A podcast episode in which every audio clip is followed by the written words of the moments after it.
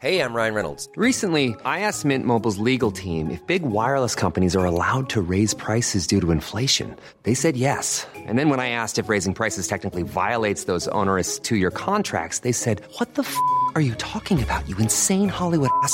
So to recap, we're cutting the price of Mint Unlimited from $30 a month to just $15 a month. Give it a try at mintmobile.com slash switch. $45 upfront for three months plus taxes and fees. Promo for new customers for limited time. Unlimited more than 40 gigabytes per month. Slows. Full terms at mintmobile.com.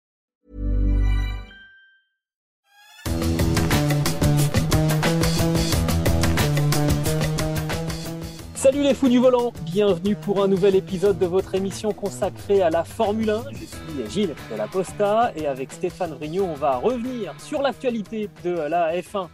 Salut Stéphane, alors remis de cette fiesta orange de Zandvoort? C'était très sympa Gilles.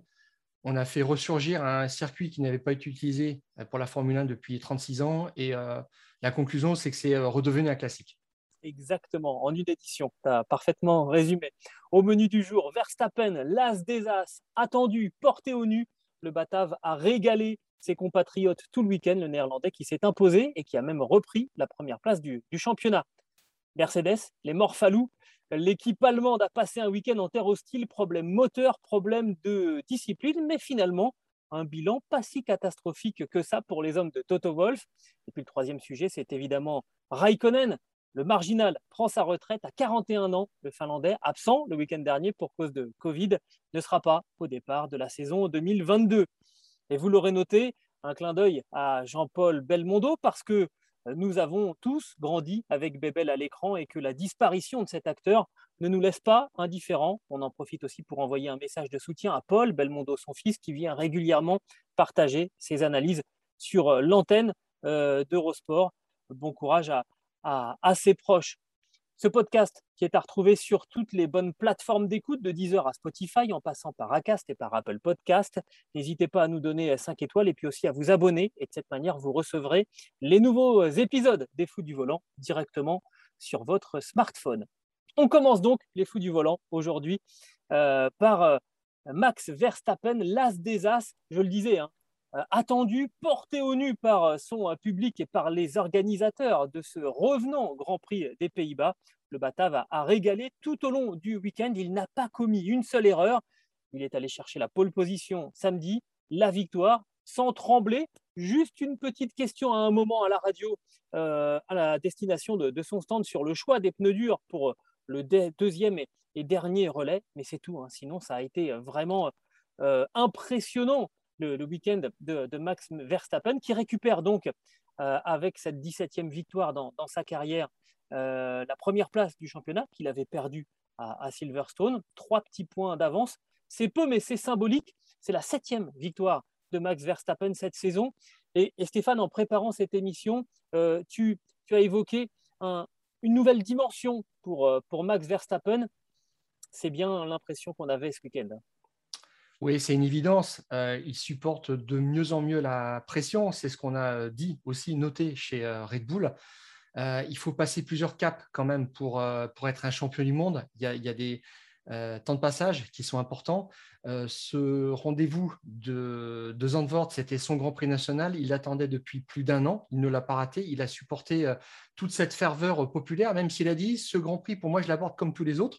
Mais il a été à la hauteur de la situation. Il n'a pas fait une faute je trouve qu'il a changé de, dimension et il prend un petit peu plus euh, le costume de champion du monde pour moi. Il a euh, 7 pole positions et 7 victoires à son actif cette saison en 13 Grands Prix. Hein, donc, c'est plus de la moitié quand même. Il faut bien reconnaître ça.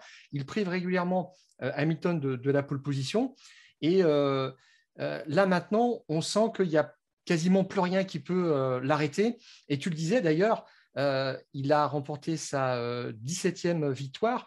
Euh, il n'est toujours pas champion du monde. C'est un record actuel. C'est presque une anomalie quand on voit en fait la liste des, des, pilotes qui, euh, qui, le suivent dans, cette, dans ce classement particulier. Exactement. On va, on va le voir pour ceux qui peuvent nous suivre sur, le, sur, sur ce sujet. 17 victoires en, en F1, c'est le, le record du plus grand nombre de succès sans avoir décroché un titre mondial. Il précède Sterling Moss, le roi sans couronne, qui a à son actif 16 victoires, mais qui n'a donc jamais été titré. Ensuite, David Coulthard avec 13 victoires. Carlos Reutemann, avec 12 succès, et puis les deux Brésiliens, Massa, Barrichello, avec 11 victoires. J'ai envie de te dire, oui, mais Verstappen ne restera pas dans, cette liste, et la première place, elle va revenir d'ici quelques mois ou quelques années à, à Stirling Moss, parce que on ne voit pas Max Verstappen terminer sa carrière sans être champion du monde. Tu es d'accord? Absolument. Alors, dans cette liste, en plus, on pourrait dire que euh, Mansell, à un moment, a eu à son compteur 29 victoires sans être champion du monde. Donc, euh, Verstappen va, encore faire grossir, je pense, ce chiffre avant d'être euh, champion du monde. C'est ce qu'on lui souhaite cette année ou à l'avenir. Mais pour moi, je te disais, oui, qu'il a changé de dimension par rapport à toute cette ferveur populaire. Il avait fait venir, en fait, quasiment ces 70 000 personne, en tous les cas, euh, c'est ce qu'il fait sur tous les circuits, c'est-à-dire que c'est quelqu'un qui met en scène, qui organise sa popularité, et ça, c'est quelque chose d'absolument nouveau. Ce qu'on a vu le week-end dernier, une marée orange, on n'a jamais vu ça sur aucun circuit. Et en termes de ferveur, c'était l'équivalent de Senna euh, à Sao Paulo, mais euh, ses supporters ne sortaient pas. Après, on ne les voyait pas au moins massivement sur d'autres circuits européens ou de par le monde. Il y a le phénomène Lewis Hamilton aussi à Silverstone. Voilà. Il y a les tifosi en, Italie, alors qui s'habillent quand même assez en rouge, mais on ne les voit pas autant que, l'orange de, ce week-end. Et euh, ils sont un petit peu plus dispersés sur les autres circuits, mais ils sont très présents sur tous les circuits du monde entier des tifosi. Mais Verstappen, quand je te dis qu'il organise sa popularité, c'est qu'il a monté une agence de voyage spécialement pour proposer des packs de déplacement à, ses, fans. Et là, pour l'instant, ben, ils s'assurent en fait leur présence sur cinq circuits euh, précis dans la saison. J'ai noté, donc en plus de Zandvoort, il y a Spielberg, donc, euh, qui est donné deux fois par saison, il y a Spa, et il y a le Hungaroring. Donc, si tu veux, il a quand même un coup d'avance là-dessus. Et puis, il les a travaillés. Il a travaillé cette serveur. Tu as vu aussi, il avait le drapeau euh, hollandais sur le podium. Je suis d'accord. Tu sais ce que ça me rappelle? Alors, c'est pas en Formule 1, euh, mais pour l'avoir vu de mes propres yeux et l'avoir vécu sur, euh, le circuit, euh, la vague jaune de, Valentino Rossi, hein, quand tu vas à Saint-Marin, tu es chez Valentino Rossi sur le circuit. Moi, j'ai vu des grands prix où on l'a fait venir après le podium parce que, parce que le public voulait pas partir tant qu'il n'avait pas vu Rossi euh, sur le podium, même s'il n'était pas dans les trois premiers, bah, le public euh, voilà, campait et attendait euh, Valentino. donc ça m'a fait un petit peu penser, penser à ça, cette ferveur, cette véritable marée. Là, en plus, avec les, fumigènes, c'était assez impressionnant. Et puis surtout, Stéphane, s'imposer devant son public quand, on, quand on ramène le public, mais je dirais même qu'au-delà de ça, il a même ramené la Formule 1 aux, Pays-Bas, Max Verstappen. Bah, c'est pas simple de s'imposer devant, devant son public. Et c'est plutôt l'apanage des grands. Hein. Tu as, mis de côté quelques, chiffres qui prouvent là aussi que Verstappen, c'est la catégorie au-dessus. Oui, bah, il arrive, il gagne. Alors ça paraît une évidence, ça ne l'est pas du tout. Hamilton a gagné huit fois son Grand Prix national euh, à Silverstone. Ça, c'est le record toute catégorie absolue devant Alain Prost, euh, ses victoires au Grand Prix de France. Mais quand on regarde le détail des victoires des autres pilotes en activité, on voit qu'Alonso n'a gagné que deux fois euh, en Espagne plus une troisième fois le Grand Prix d'Europe en 2012 à, à, Valence. Tu me le faisais remarquer, Gilles, quand on préparait cette, cette stat. Et puis Vettel n'a gagné qu'une fois le Grand Prix d'Allemagne, malgré toutes ces années Red Bull, malgré toutes ces années euh, Ferrari. Et il y en a deux qui attendent encore au, portillon, c'est euh, Ricciardo. Mais là, euh, aucun Australien n'a remporté, ni même monté sur le, ni même monté sur le podium en, Australie. Et puis Charles Leclerc qui attend aussi de, remporter son Grand Prix Monaco. Donc ça, c'est pas quelque chose qui est aisé. Puis on se souvient aussi, Senna n'a gagné que deux fois finalement au Brésil. Pas vraiment prophète en son pays. Loda une seule fois en Autriche. Donc c'est quand même quelque chose de difficile. C'est un tour de force qui a réalisé Max Verstappen ce week-end.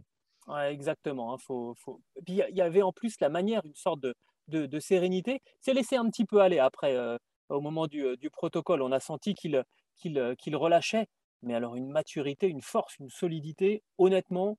Euh, voilà, il faudra retenir ça parce que on a déjà parlé hein, depuis le début de la saison qu'il y avait une sorte d'acte de naissance d'un pilote qui désormais pouvait jouer la, couronne mondiale parce que la voiture lui, permettait. Jusque-là, il jouait des coups quand, euh, quand la Red Bull était capable de, concurrencer la, Mercedes. On avait déjà noté ce, cap de, de, franchi depuis le début de la saison où cette fois c'était la couronne qu'il euh, visait. Bon, là, on a le sentiment que c'est un Verstappen taille patron, euh, taille patron à condition que ben, la technique ne vienne pas lui poser problème, hein, parce que depuis euh, cet abandon sur euh, l'accrochage avec, euh, avec Lewis Hamilton, il y a une menace qui plane sur, sur Max Verstappen, c'est l'engagement, vous savez, vous qui suivez la Formule 1, que les pilotes doivent faire toute la saison avec trois ensembles motopropulseurs et qu'on on, utilise déjà le troisième pour, pour Max Verstappen. Et donc, si on en engage un quatrième, eh bien, il faut partir dernier sur, sur la grille de départ. Il y a cette menace hein, vraiment pour, pour Verstappen, Stéphane. Oui, en fait, il y a une très forte probabilité que Honda monte le quatrième moteur, donc hors quota réglementaire, pour Verstappen à Monza ce qui signifierait en fait une rafale de pénalité qui l'obligerait à partir dernier sur la grille, et même en cas de euh, nouvel, euh, euh, élément sur son moteur qui ne correspondrait pas à la définition de, 2021, ce qui était installé jusqu'à présent, il serait même obligé de partir de, la pit lane comme ça a été le cas pour Perez. Parce que bah, on en vient au moteur de, Silverstone qui a été perdu dans, le crash avec Hamilton. Et ce moteur ne reprendra pas du service. Euh, le moteur numéro 3 a été euh, monté euh, sur la voiture de Verstappen le dimanche du Grand Prix de Hongrie parce qu'il ne voulait pas prendre de risque chez, Honda. Et il n'est pas concevable en fait qu'il termine la saison avec ce moteur-là et encore plus pas concevable de remettre en service le, moteur numéro 1 en course.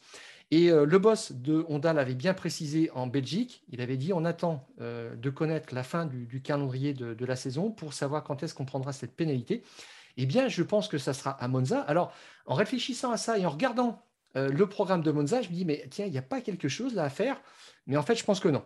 Euh, je m'explique. Euh, la qualification, c'est le vendredi. Donc, Honda, théoriquement, serait obligé de monter ce moteur, ce quatrième moteur, dès le vendredi. Et la course sprint, c'est le samedi. Alors, est-ce que Verstappen prendrait ses pénalités pour la course sprint, ce qui lui ferait 18 tours de tour, 18 tours pardon, euh, supplémentaires à faire pour remonter, ou est-ce qu'il les prendra euh, en, le dimanche? Je pense que ça sera le dimanche parce que c'est la définition même de la grille de départ. Voilà, donc euh, je pense qu'il n'y aura pas de d'entourloupe à, à, ce niveau-là, au niveau réglementaire.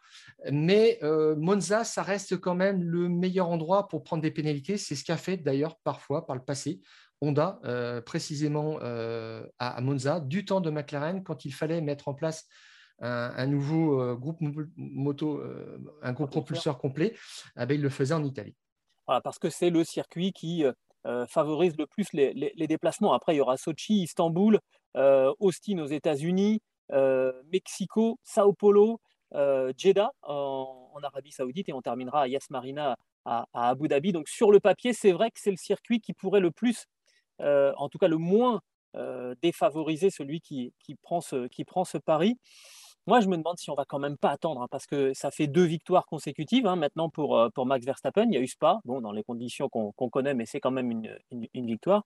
là, maintenant, les, Pays-Bas, on verra. Ce qui est sûr, c'est que ça va conditionner beaucoup de choses pour la suite de cette, de cette saison et que ce changement pourrait bien intervenir ce, ce week-end sinon, sinon, il faudra à un moment ou à un autre y passer parce qu'on ne voit pas comment on peut terminer la saison comme ça. Oui, et puis ça lancera un petit peu la, guerre des petites phrases aussi parce que ce moteur, ce nouveau moteur frais, eh bien, Lewis Hamilton a rappelé quand même que même sur le moteur numéro 3 de Verstappen, il avait trouvé, il avait dit, ils ont fait des progrès cette année en termes de motorisation, puissance et souplesse. Et euh, l'année dernière, il ne faisait pas des, départs de, de, Grand Prix aussi bons et des premiers tours aussi bons. Voilà. Donc euh, ça risque encore de, nous rajouter quelques épisodes à la polémique. Exactement. On va attaquer euh, le cas Mercedes, hein, parce que là, il y a aussi beaucoup de choses à dire sur le clan allemand. Mercedes qui a passé, je le disais, un week-end en terre hostile. Et pourtant, ça va peut-être euh, vous paraître euh, un petit peu à contre-courant pour ceux qui nous écoutent ou qui nous regardent, mais Mercedes euh, a fait finalement un, bon week-end en mode limitation des dégâts face à un Verstappen et une Red Bull qui semblaient irrésistibles, mais on, s'en est finalement pas si mal sorti. D'abord, Stéphane, on voulait commencer pour féliciter Mercedes, et c'est vraiment pas ironique du tout, sur le comportement de l'équipe allemande dans, les stands. Mercedes n'a pas fait obstruction au, bon déroulement euh, des, ravitaillements et des changements de, pneumatiques, oui, pas des ravitaillements, des, changements de pneumatiques euh, des, Red Bull, en, s'écartant, à chaque fois en écartant les, euh, tuyaux des, pistolets pneumatiques pour laisser la voie libre, en fait, l'accès le plus simple possible à Red Bull. On sait que c'est toujours tentant hein, de, gêner un petit peu ses adversaires. Les hommes de Toto Wolf ne l'ont pas fait. parfois, on, souligne des comportements un petit peu, un petit peu gênants. Là, ça a été parfaitement sportif. Euh, L'IFI avait demandé à, ce que tout le monde se comporte bien, que ce ne soit pas la foire dans cette pit lane qui est assez étroite. Et euh, on sait que parfois, il y a un membre d'une équipe adverse qui est un petit peu décalé, qui gêne la vision d'un pilote quand il rentre tout simplement et qui rate un ou qui l'oblige à faire une manœuvre. Exactement.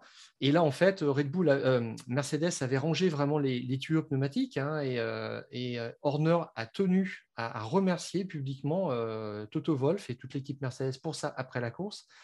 Il a dit, lorsque Max s'est arrêté, il avait une, trajectoire absolument parfaite. les, les arrêts étaient optimisés de, ce point de vue-là.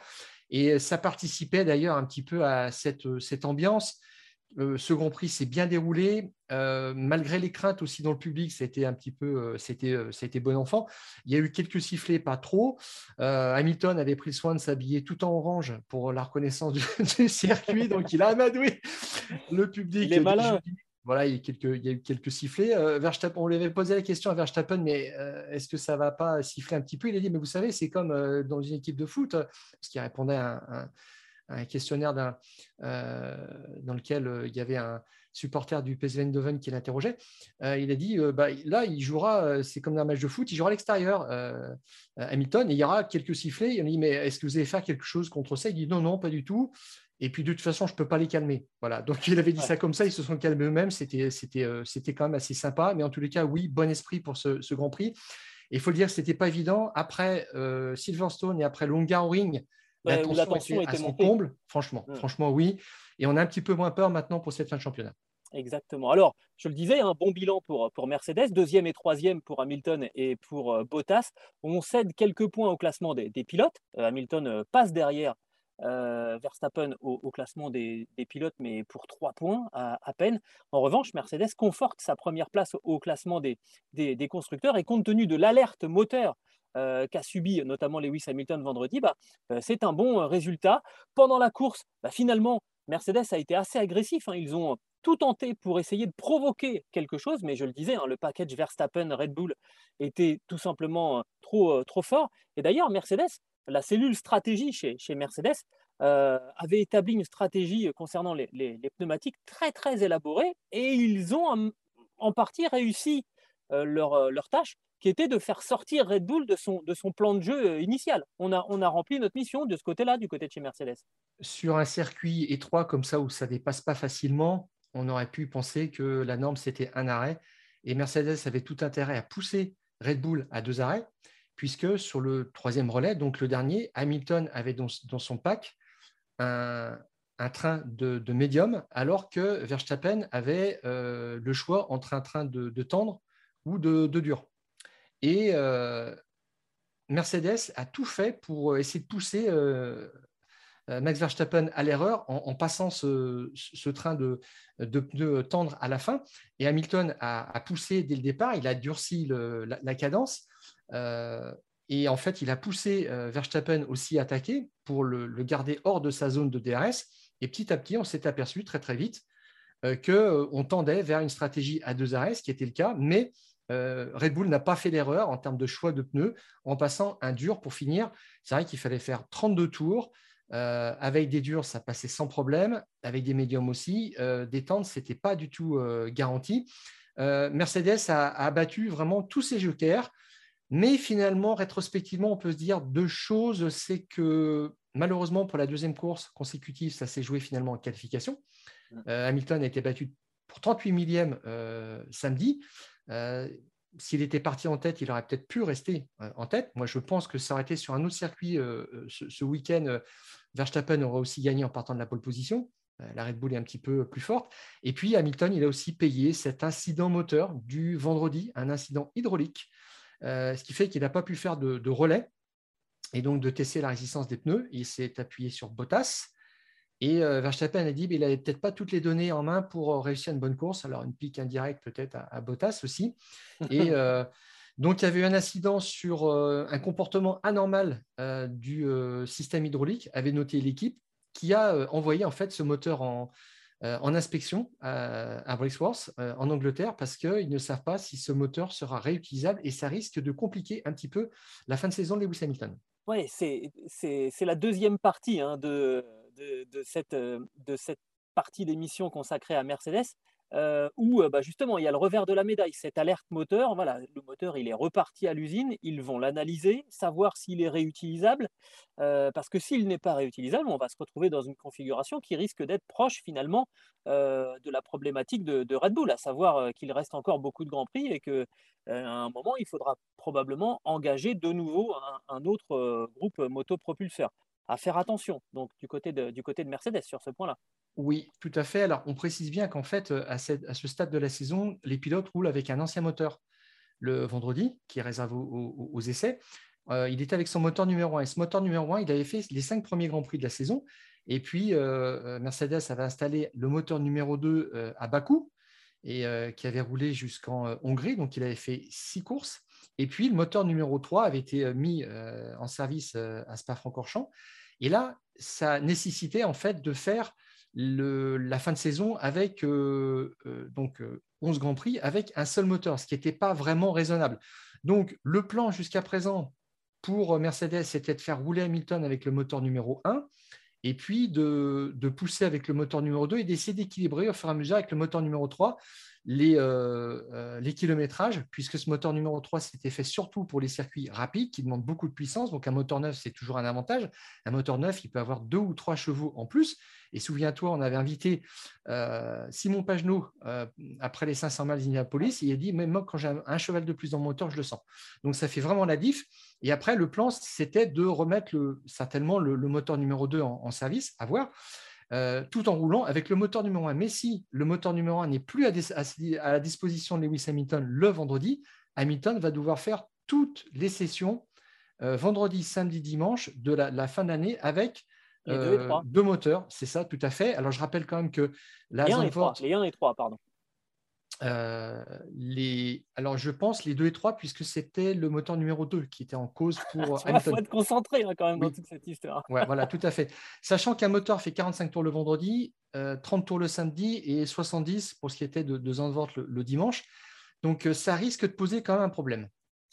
Alors, ça, c'est la première chose que va devoir gérer et surveiller, mais ça, ça dépendra évidemment des, résultats de l'analyse du, moteur de, Lewis Hamilton. Il faudra aussi réussir, Stéphane, la fin de saison avec Valtteri Bottas, puisque on a appris ce lundi, on a eu la confirmation, hein, ça se savait depuis des semaines, voire des mois, que Valtteri Bottas quitterait l'équipe Mercedes. Il va donc rejoindre Alfa Romeo en lieu et place de, Kimi Raikkonen.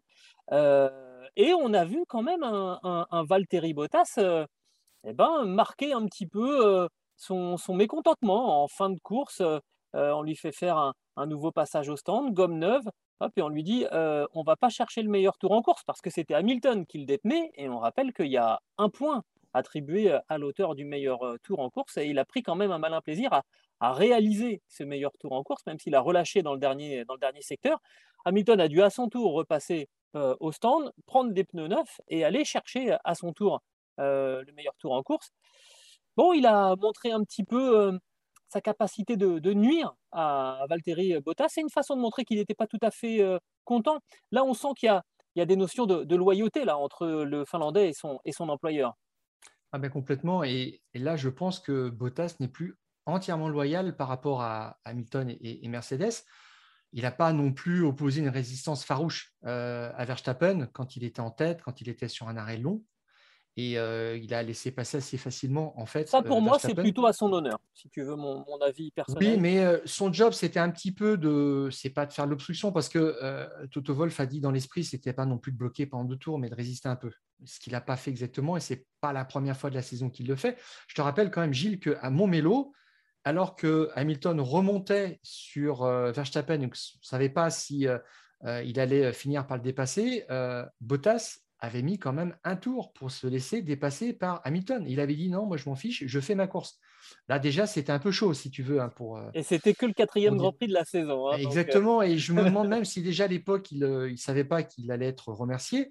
Mais là surtout dimanche on le met sur un arrêt, ce qui est aberrant de toute façon, et on le fait rentrer à la fin, on lui met des gommes tendres Et puis là, ils sautent sur l'occasion pour faire le meilleur tour en course. Enfin là, ils l'ont fait, ils ont fait la stratégie à l'envers sur la, voiture de, de Bottas. mais il fallait... C'était une façon de leur rendre la monnaie de leur pièce. En oui, tout à fait. Mais il fallait, tenter ça de toute façon, ce joker, jouer à deux contre un. Autrement, euh, on n'a rien à faire en Formule 1 si on n'utilise pas les, atouts qu'on a euh, sous la main. Donc, euh, il a fait ça. voilà. Maintenant, bon, bah, il a signé chez Alfa Romeo. Alors, il remplacera Kimi Raikkonen l'an prochain. il ne va pas remporter de Grand Prix, je pense, Bottas. Et bah, ça, ça sonne un petit peu aussi la fin d'une ère, je pense, en Formule 1, l'ère des Finlandais volants qui ont remporté des Grands Prix de façon ininterrompue quasiment depuis les années Akinen. Il y a eu Raikkonen après, il y a eu une toute petite parenthèse Koalainen qui a remporté un, Grand Prix. Et puis Raikkonen a gagné jusqu'en 2018. Et puis il y a eu Bottas de 2017 à 2020 l'année dernière. Et on va tourner une page quand même, ça sera assez particulier. Exactement. Euh, bon, c'est pas terminé hein, pour, euh, pour, euh, pour Bottas parce que on, le critique souvent, mais on l'a dit aussi, c'est un très très bon pilote. évidemment, il était comparé à Lewis Hamilton, qui statistiquement est le meilleur pilote de, tous les temps en, Formule 1, donc la comparaison était difficile à, difficile à vivre. On verra ce que ça donnera l'année prochaine pour George Russell, puisque donc lundi, officialisation de de Bottas chez Alfa Romeo. Et ce mardi, on a appris donc l'arrivée de, George Russell euh, chez, chez, Mercedes. Là aussi, on le savait, mais ça y est, c'est fait. On aura deux Britanniques euh, côte à côte, j'allais dire face à face. On sait pas trop, on, va voir. Bon, Lewis Hamilton avait quand même bien poussé pour que ce soit pas George Russell. Eh ben, c'est George Russell. Qui euh, a dit qu'il estimait Hamilton comme qu'il le voyait comme le meilleur pilote de tous les temps. Donc déjà, ça, c'est une forme de respect qu'il a. Il a dit autre chose, il arrive avec une certaine humilité, ou plutôt il revient, parce qu'il avait fait un Grand Prix l'année dernière, en fin de saison, il l'avait remplacé. Euh, il a dit qu'il euh, ne faisait pas d'illusion sur la courbe de progression extrêmement raide qu'il allait euh, devoir suivre pour se mettre au niveau de, de Lewis Hamilton. Voilà. Et Wolf a quand même dit aussi que son recrutement n'avait pas été une décision facile à prendre et spontanée qui tombait sous l'évidence. Donc je pense qu'il sera encore en période un petit peu probatoire George Russell euh, l'an prochain. Et je dirais aussi qu'il y aura une pression médiatique, il découvrira ce que c'est, puisque quand il fera une erreur du type de celle qu'il avait commise à Imola en 2020 en sortant, en tapant euh, un mur sous régime de, voiture de sécurité, ben là, chez Mercedes, euh, ça sera l'écho sera multiplié par 100 ou par 1000 dans les médias, et là, il découvrira vraiment ce que c'est. Il dira pas, je me pointe au Grand Prix suivant, on passe à autre chose, tout le monde a oublié. Là, on lui, euh, on lui remettra ça sur, euh, sur le tapis sans arrêt et euh, ça, fera, ça sera un motif de, vraiment de pression supplémentaire pour lui. Ah, c'est la grosse différence hein, quand on roule dans un top team et quand on roule dans, dans, une équipe un petit, peu, un petit peu moins en vue. On verra du coup à, qui revient aussi ce, ce baquet chez, Williams et avec les, les progrès faits par l'équipe de Jos Capito, eh ben, ça va commencer à être un, un baquet un peu plus intéressant que, que ces dernières saisons. C'est un baquet assez sexy. Il y, en a, il y a deux pilotes qui se le disputent. Euh, Nick De Vries, champion du monde de Formule E, euh, et euh, Alexander Albon, qui est poussé par Red Bull. Toto Wolff a dit déjà qu'il ne voulait pas d'un pilote Red Bull sous contrat chez Williams, donc il ferait qu'il casse son contrat pour aller chez Williams. Mais pour aller chez Williams, il faut que Red Bull paye. Donc là, c'est la quadrature du cercle. Ça, ça s'appelle de la négociation. Voilà, mais la logique, ce serait Albon chez, chez, chez Alfa Romeo et puis Nick De Vries qui resterait dans l'univers Mercedes. Euh, pour passer chez, chez, Williams, mais apparemment, ce n'est pas comme ça que ça va se passer. Bon, à voir, ça, serait, euh, euh, ça ne serait pas logique, mais qu'est-ce qui est logique finalement en Formule 1 Exactement. On, ça, c'est un sujet dont on, dont on reparlera avant la fin de la saison. On attaque la troisième partie de notre podcast Les Fous du, euh, volant euh, pour aborder euh, l'annonce de la retraite de Kimi Raikkonen qui, après 19 saisons en, Formule 1, raccrochera donc au soir du dernier Grand Prix 2021 définitivement son, casque et, ses gants, en tout cas dans une Formule 1 champion du monde en, 2007, euh, six fois sur le podium hein, au, total au, championnat du monde.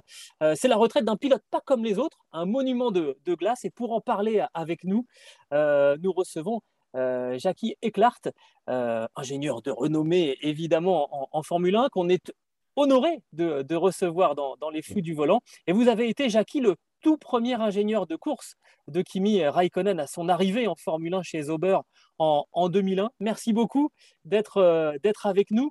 Euh, je récapitulais là, si on regarde les chiffres, ça donne le tournis quand même hein, pour, pour Kimi Raikkonen. Donc il se retire à 41 ans, 344 Grands Prix, champion du monde 2007, 21 victoires, une de plus que son compatriote euh, Mika Hakkinen, 103 podiums, ils ne sont que 5 hein, à être euh, au-delà des 100 podiums en, Formule 1, 18 pole positions et 1865 points de marqués. C'est le quatrième plus haut total dans l'histoire de, de, la Formule 1. c'est c'est vraiment un monument, euh, Kimi, euh, Kimi Raikkonen. Est-ce que vous avez senti qu'il avait quelque chose de particulier euh, quand vous l'avez rencontré?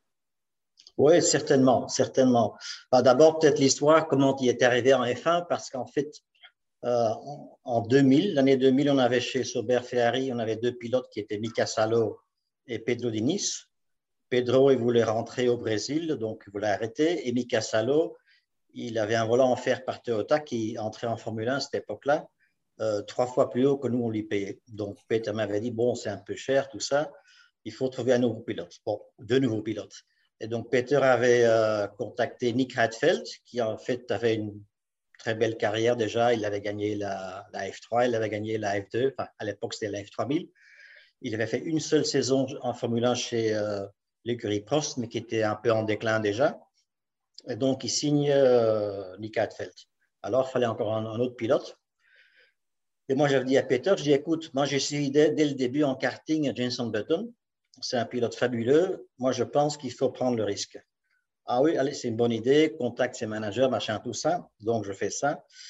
Mais donc, euh, parce qu'en fait, je savais que Button, il était chez Williams dans l'année 2000, mais je savais que Frank avait signé un contrat avec euh, euh, le pilote là, qui était en, en IndyCar à l'époque. Et donc, en fait, je savais que Beton, c'était pour une seule année. Et donc, en fait, je contacte les managers, les Robertson, et ils disaient Oui, hein, tu arrives trop tard parce qu'en fait, euh, Jenson a signé avec Briatore Renault. Mais il dit J'ai encore un autre pilote, machin, tout ça, mais il est encore très jeune en termes de sport automobile, c'est Kimi Raikkonen. Je dis Ah bon? Elle dit, tu le connais? Je dis, oui, je connais parce qu'en fait, je me renseigne toujours chez les, les managers de, des équipes de karting professionnelles parce qu'eux, ils connaissent les pilotes beaucoup mieux que nous. Ah parce qu'en fait, ils, ils, rencontrent les pilotes quand ils ont 12, 13, 14 ans. Il n'y a pas encore de manager, il n'y a pas encore d'avocat, machin, tout ça. Donc, ils connaissent vraiment comment ils sont, quoi. Ils savent pas seulement s'ils sont vite, mais ils savent aussi s'ils sont durs, quoi, s'ils ont le caractère de gagner. Et donc, en karting, déjà, m'avait dit, Raikkonen, c'est un futur champion euh, qui mérite la F1. Donc, ah, j'en parle à Peter Sober, ouais, machin, tout ça. Mais enfin, qu'est-ce qu'il a fait? Ben, écoute, il a fait une seule saison en sport automobile, c'est pas beaucoup. Mais bon, si tu me donnes 3-4 000 km pendant l'hiver, euh, je veux bien le former et puis on verra bien. Donc, on décide, enfin, Peter euh, décide de le faire faire un essai au Mugello et c'est comme ça que tout a démarré, en fait. Et ça avait créé euh, d'ailleurs une, une, une, sorte de polémique quand même, parce que la, seule saison qu'il avait fait, c'était donc en Formule Renault de litres, me semble-t-il, en Grande-Bretagne. Et Stéphane, il y a eu quand même une sorte de, défiance euh, à l'arrivée de Kimi Raikkonen. Tout le monde a dit, enfin tout le monde, non mais énormément de personnes ont dit non, c'est trop, trop jeune, c'est trop, trop dangereux. Il a fallu euh, vraiment insister. Ça, ça, ça s'est pas fait tout seul. Alors, il y avait beaucoup de monde. Il y avait surtout une personne qui s'appelait Max Mosley, le président de l'IFIA, qui dit non, moi, pour moi, ça va pas le faire et c'est pas dans le règlement de toute façon. Et, Peter Sober a poussé pour avoir une dérogation, en fait, pour, pour Kimi. Et euh, bah, Peter Sober a appelé les, team managers un à un. Il a fait une plaidoirie euh, en, commission de, Formule 1 devant 24 personnes qui étaient des représentants des teams impliqués à l'époque en Formule 1, le promoteur du championnat du monde, les manufacturiers de pneumatiques pour euh, accepter en fait une super licence probatoire qui a été accordée pour, pour quatre Grands Prix. Et il fallait quand même recueillir 80% des votes au cours de cette commission sur, euh, auprès, de cette, euh, auprès de ces 24 personnes pour que Kimi Raikkonen fasse de la Formule 1. Donc, ce n'était pas gagné du tout. Quoi. Donc, grosse entreprise de, lobbying et euh, qui, a, qui a bien fonctionné. Et là, Kimi avait son, son baquet pour 4, quatre grands prix simplement et un contrat quand même de 3 ans plus une année en option. donc, Peter Sober avait quand même eu le, le nez, le nez creux sur ce coup-là. Comment ça s'est passé, les, premiers contacts, euh, Jackie, avec, euh, avec Kimi Raikkonen Tout de suite, vous, euh, vous sentez quelqu'un de, de, particulier? On disait qu'il avait déjà beaucoup de confiance en, lui. Oui, certainement, parce qu'en fait, les, premiers essais qu'on a fait à Mugello avec lui, ben, je suis allé le chercher à l'aéroport parce qu'il n'avait pas encore l'âge pour euh, prendre une voiture de location. Donc, euh, parce qu'il fallait avoir, je ne sais pas, 20 ou 21 ans. Ouais, je crois que c'est 21. Donc, euh, je suis allé le chercher. Et puis, au début, je lui ai expliqué comment était la voiture, un peu comment fonctionnaient les datas, parce qu'ils sortaient d'une saison de Formule Renault. Ils ont des datas aussi, mais ce n'est pas pareil. C'est beaucoup moins complexe qu'une F1. Et je lui avais dit, je dit, écoute, physiquement, le Mugello, c'est hyper dur. Il y a beaucoup de, force centrifuge dans les, virages rapides, comme les arrêts et tout ça. Donc, tu vas souffrir beaucoup. Donc, je dis, les premiers jours, on va faire des runs très courts. On va faire des runs de cinq tours. Un tour de sortie, trois tours chrono, un tour de rentrée. Et après, on entend minimum une demi-heure. On regarde un peu les datas. Et puis, euh, premier jour, on va faire 50 tours, 10 sorties de 5 tours.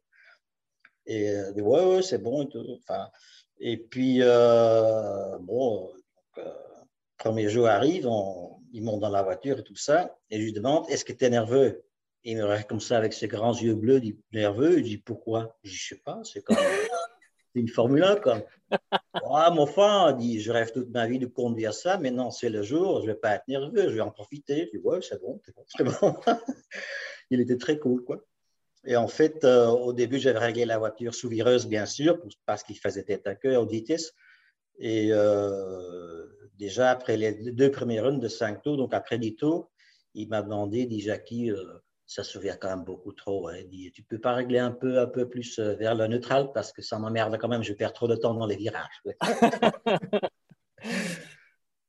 il, a un style de, il a un style de pilotage, il avait un style de pilotage particulier, Kimi Raikkonen bah, disons, particulier, oui, c'est-à-dire c'est quelqu'un qui euh, avait un très bon feeling avec la voiture.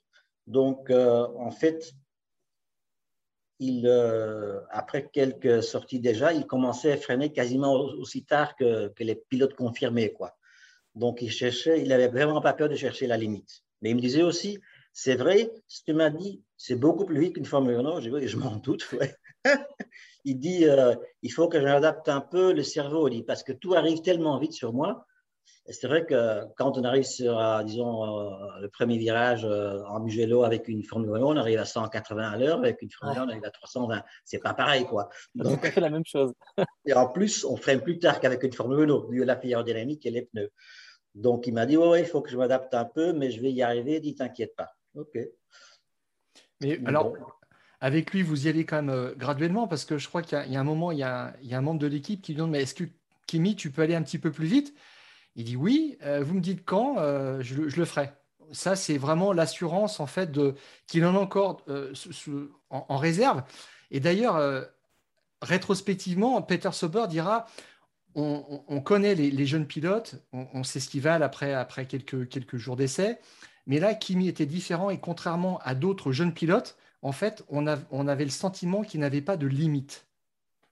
C'est vrai. Euh, on sentait qu'il avait euh, une marge de progression. Il le disait lui-même, mais il dit Je prends mon temps pour apprendre. Il dit Je ne veux pas sortir de la piste et abîmer la voiture et perdre ma journée d'essai. Donc, il dit Je prends mon temps, je prends euh, à certains endroits de la piste un peu de réserve, mais finalement, il était quand même vite. Hein. Alors, ce qui est incroyable, c'est qu'il y a Michael Schumacher dans le coin, au, au Mugello pendant ces essais-là et euh, il a déjà compris ce qui se passait avec Kimi Raikkonen. Oui, en effet. Et même pendant la journée, comme on faisait la première journée que tous les demi-heures ou tous les heures une sortie de cinq tours, on avait le temps entre deux, sorties de cinq tours, disons, et donc on regardait un peu les datas. Et à certain moment, il me demande, oui, est-ce que je peux aller regarder dans les virages que font les autres? Je dis, ouais, c'est bon. Donc, il montait euh, voir dans les virages comment euh, passer Michael Schumacher et tout ça. Et euh, c'est vrai que donc le soir, après la, séance d'essai, donc on est en train de débriefer dans le motorhome. Et puis, euh, bah, il est rentré à l'hôtel, je pense, vers 8-9 heures. Et vers 10-11 heures, il y avait quelqu'un qui frappait à la porte du, motorhome. C'était Michael Schumacher. Il me dit, Jackie, je peux te demander, c'est qui le pilote là qui fait rouler aujourd'hui? Je lui explique, c'est Kimi Raikkonen. Il a fait une saison en Formule Renault. Enfin bon, est très rapide en karting et tout ça. Il dit, euh, dit ouais, écoute, celui-là, il va aller très, très, très, très vite. Ça, c'est une bonne chose quand Michael dit ça. Allez, les grands champions, ils se, ils se, ils se reconnaissent entre eux. Ils se, Ouais, c'est sûr. C'est Alors, sûr. Il y a, il y a une autre euh, facette de son personnage qui, euh, qui était très étonnante, c'est qu'il a un, dé- un détachement extraordinaire. Et euh, un quart d'heure euh, avant l'ouverture de la pit lane, lors du premier Grand Prix à Melbourne, le premier Grand Prix de la saison, il faut aller le chercher parce qu'il dort. Ouais, Comment ça s'est passé ça? Bah, écoutez, euh, c'était en fait euh, à peu près un quart d'heure, dix minutes avant l'ouverture du pit lane, donc il fallait mettre les voitures en gris. Donc c'est à lui de, de mettre sa voiture en gris, bien sûr. Bah, on ne le trouvait pas. je dis, mais il est où Et Tout le monde le cherche, machin, je ne trouve pas. Alors finalement, je vais dans le motorhome et je le trouve, il était en train de dormir. Quoi. Alors je l'ai réveillé, je dis, Kimi, il faut mettre la voiture en gris. Ah, ouais, c'est bon, j'arrive, j'arrive, je suis là dans cinq minutes. Il était très calme, très posé, pas nerveux pour son premier Grand Prix, très relax, sûr de lui. Et il a fait 6 pour son premier Grand Prix, ce qui était Ouais. quand même une énorme performance. hein. Bah oui, il a en qualif, il était 13e et euh, en course, il finit en fait 7 sur la piste. Mais comme Olivier Panis, qui était, euh, je pense, 5 ou 6, 5 ou, ou 4, il avait dépassé Nick Hadfield sur les drapeaux jaunes. Donc, il a reçu une pénalité de 20 secondes. Et donc, du coup, Kimi était 6. Parce qu'en fait, j'avais dit à Kimi, je dis même, si en course, tu n'es pas dans les points, tu t'en fous, tu attaques jusqu'au dernier tour. Parce que pour nous, c'est important, parce qu'après la course, on démonte toute la voiture, on regarde euh, l'usure des pièces, éventuellement qui ce qui aurait pu casser pendant la course. Et donc, c'est important parce que si tu roules une seconde moins vite que la voiture peut le faire, il n'y a rien qui casse. Mais si tu attaques à fond, la voiture devient un peu plus fragile. Et donc, pour le futur, c'est important d'attaquer euh, jusqu'à la fin. Et donc, ce qu'il avait fait, et pour là, il était, puisqu'il avait attaqué jusqu'au dernier tour, même s'il n'était que septième, à l'époque, avec les points pour les six premiers. hein. Ouais. Donc, euh, il finit septième et il finit, je ne sais pas quoi, à, à 17 secondes de Panis. Mais, comme Panis pénalité de 20 secondes, donc il était sixième. Donc, premier point pour son premier Grand Prix, ce qui était quand même pas mal. Et quelques heures après, euh, parce que ça, ça s'est pas- passé euh, euh, en quelques minutes, la disqualification de, de Panis, mais Ouais. une fois qu'il a acquis sa sixième place, vous l'appelez ou un personnel de chez Sauber, et en lui disant Panis a été disqualifié, tu es sixième, et Kimi il dit OK, merci, et il raccroche. Pour lui, c'est tout à fait Euh, normal. Enfin, c'était assez succinct. Ouais, il m'a dit, quand je lui ai dit, euh, Kimi, euh, donc finalement, tu es classé sixième, hein, tu marques un point pour ton premier Grand Prix. Il dit, qu'est-ce que tu en penses?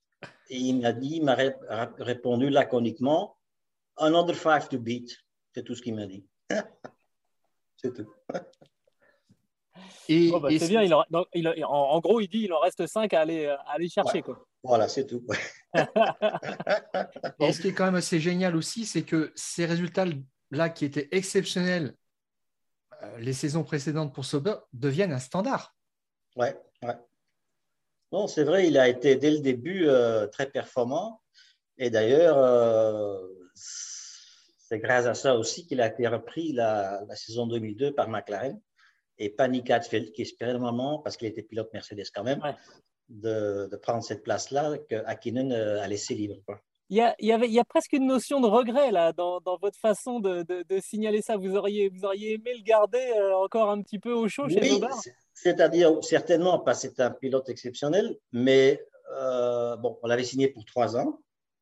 Et donc, euh, quand euh, s'est intéressé à lui et Mercedes, euh, Peter m'avait dit hors de question, euh, Kimi reste chez nous.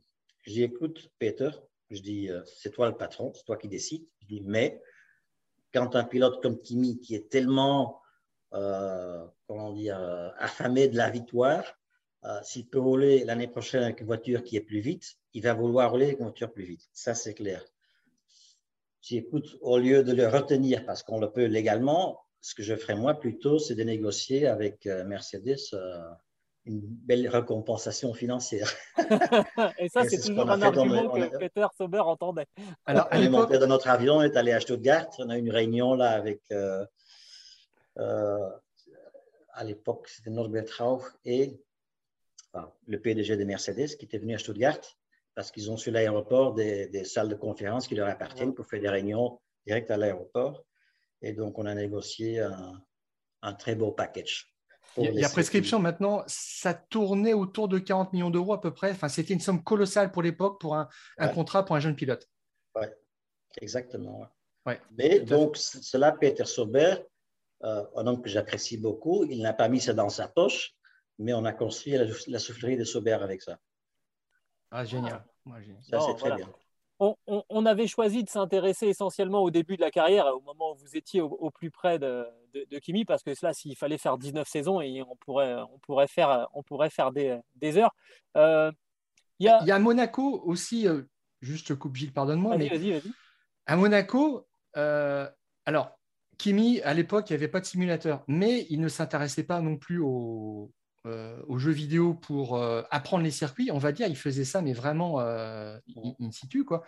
Et il fait un tour de reconnaissance du circuit la veille des premiers essais, donc, qui, qui était le jeudi.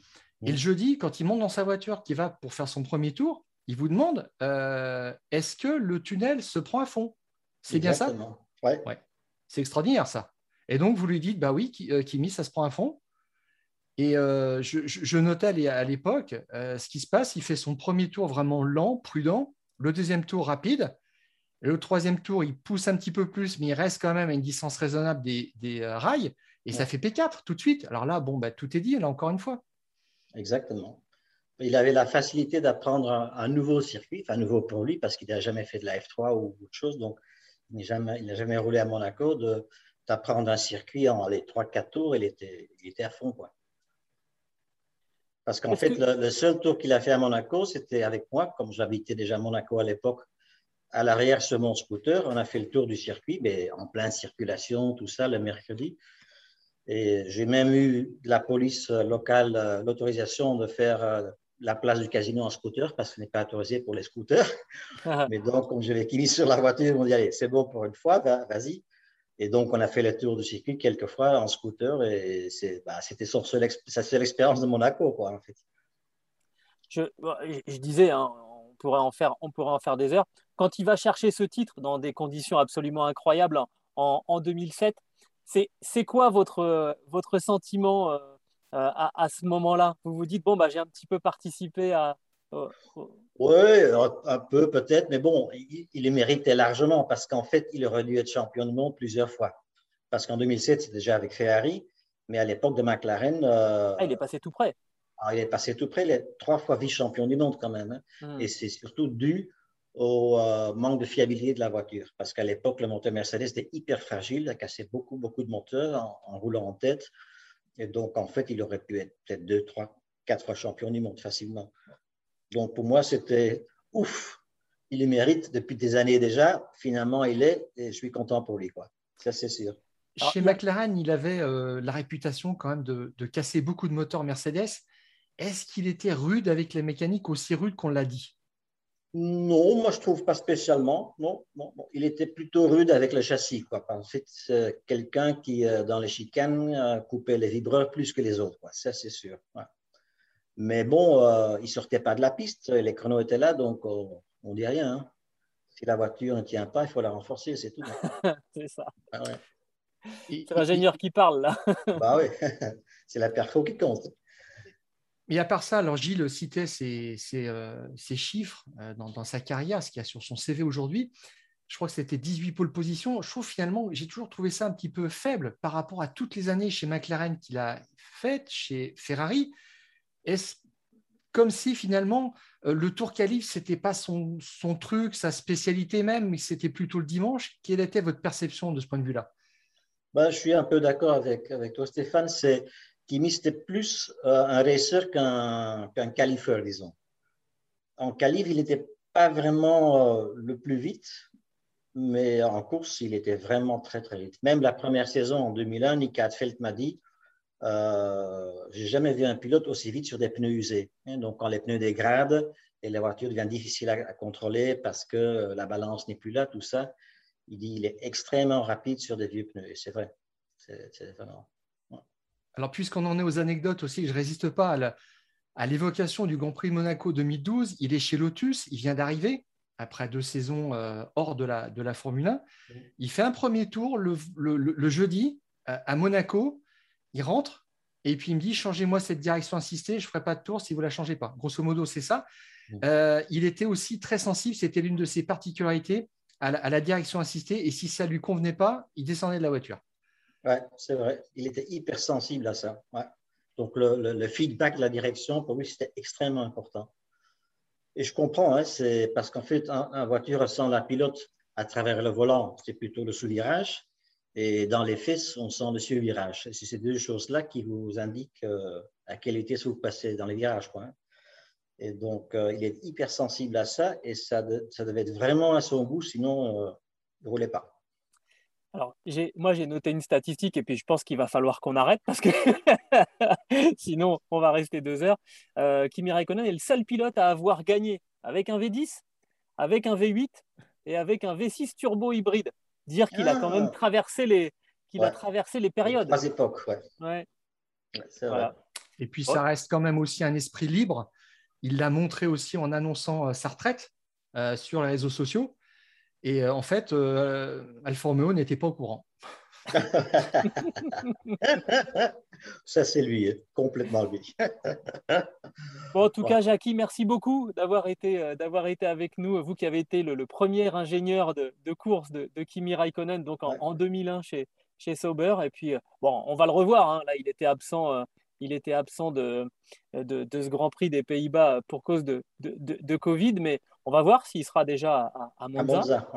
on, lui souhaite.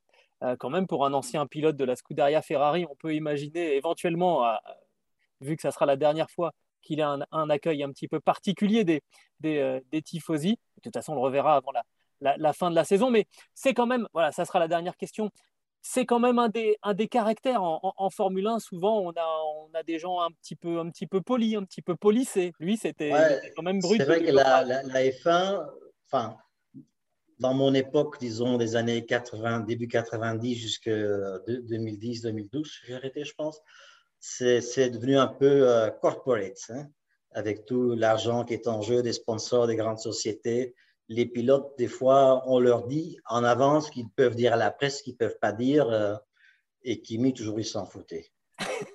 il disait ce qu'il pensait et basta. Voilà. il reste célèbre aussi pour ses conversations radio. Est-ce que ah dans sa première saison, il osait quand même aussi un petit peu euh, vous mettre en boîte, on va dire que ça comme ça? Ou c'est mieux oh, après? La première saison, bah, avec moi, ça a été, mais moi, je parle que au pilote quand je pense qu'il est nécessaire. Sinon, je ne fais pas. Donc, euh, parce que je sais que la concentration d'un pilote, c'est quand même hyper important. Et chaque fois qu'on leur parle, on perturbe euh, la concentration. Donc, moi, c'était mon principe. Je dis que quelque chose quand c'est vraiment nécessaire, mais je ne vais pas leur euh, dire des choses euh, qui fait beau, qu'il y a un pilote qui a 20 secondes derrière, tout ça. Bon, il y a certaines informations qui sont sur le, sur le, le pitboard, et le reste, je lui en parle que si vraiment c'est nécessaire. Donc, avec moi, ça a été. Mais il y a des ingénieurs qui ont cette euh, façon de travailler, qui parlent tout le temps à leurs pilotes. Et certainement, Kimi n'aime pas ça. Hein. Ah non, on a ce, tranquille. Hein. Le message radio qui restera dans toutes les mémoires. Laissez-moi tranquille, je sais ce que je dois faire. Exactement.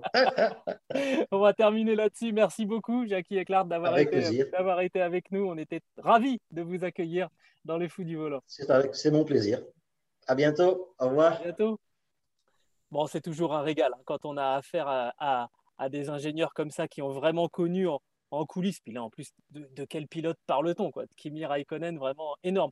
Une dernière information, hein, Stéphane, qui a quelques heures à peine au moment où on enregistre euh, ce, ces fous du volant, l'officialisation de Pierre Gasly et de Yuki Tsunoda euh, pour 2022 chez AlphaTauri, c'était dans les tuyaux. Voilà, ça y est, c'est fait. On n'en parle plus.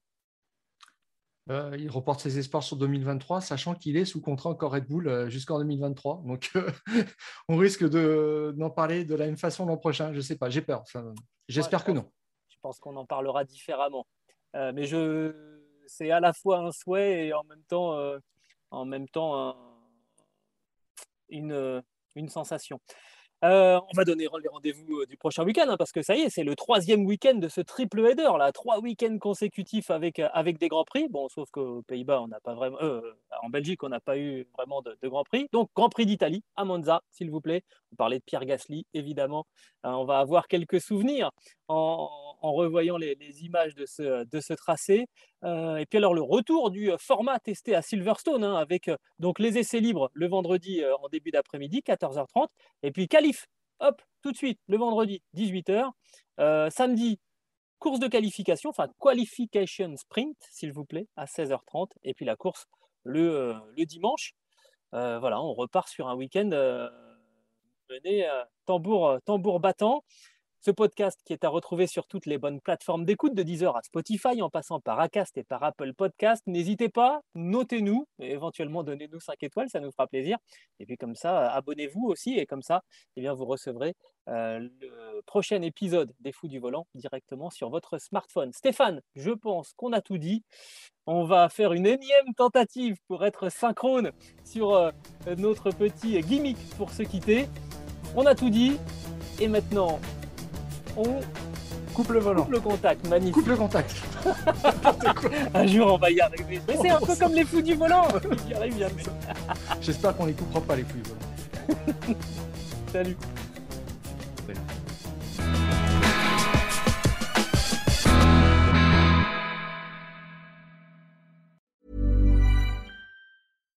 When you make decisions for your company, you look for the no-brainers. And if you have a lot of mailing to do, Stamps.com is the ultimate no brainer. It streamlines your processes to make your business more efficient, which makes you less busy. Mail checks, invoices, legal documents, and everything you need to keep your business running with Stamps.com.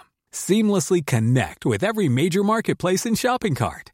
Schedule package pickups and see your cheapest and fastest shipping options from different carriers. With rates up to 89% off USPS and UPS rates. And with the Stamps.com mobile app, you can take care of mailing and shipping wherever you are. Make the same no-brainer decision as over 1 million other businesses with Stamps.com. Sign up with Code PROGRAM for a four-week trial, plus free postage and a free digital scale. No long-term commitments or contracts.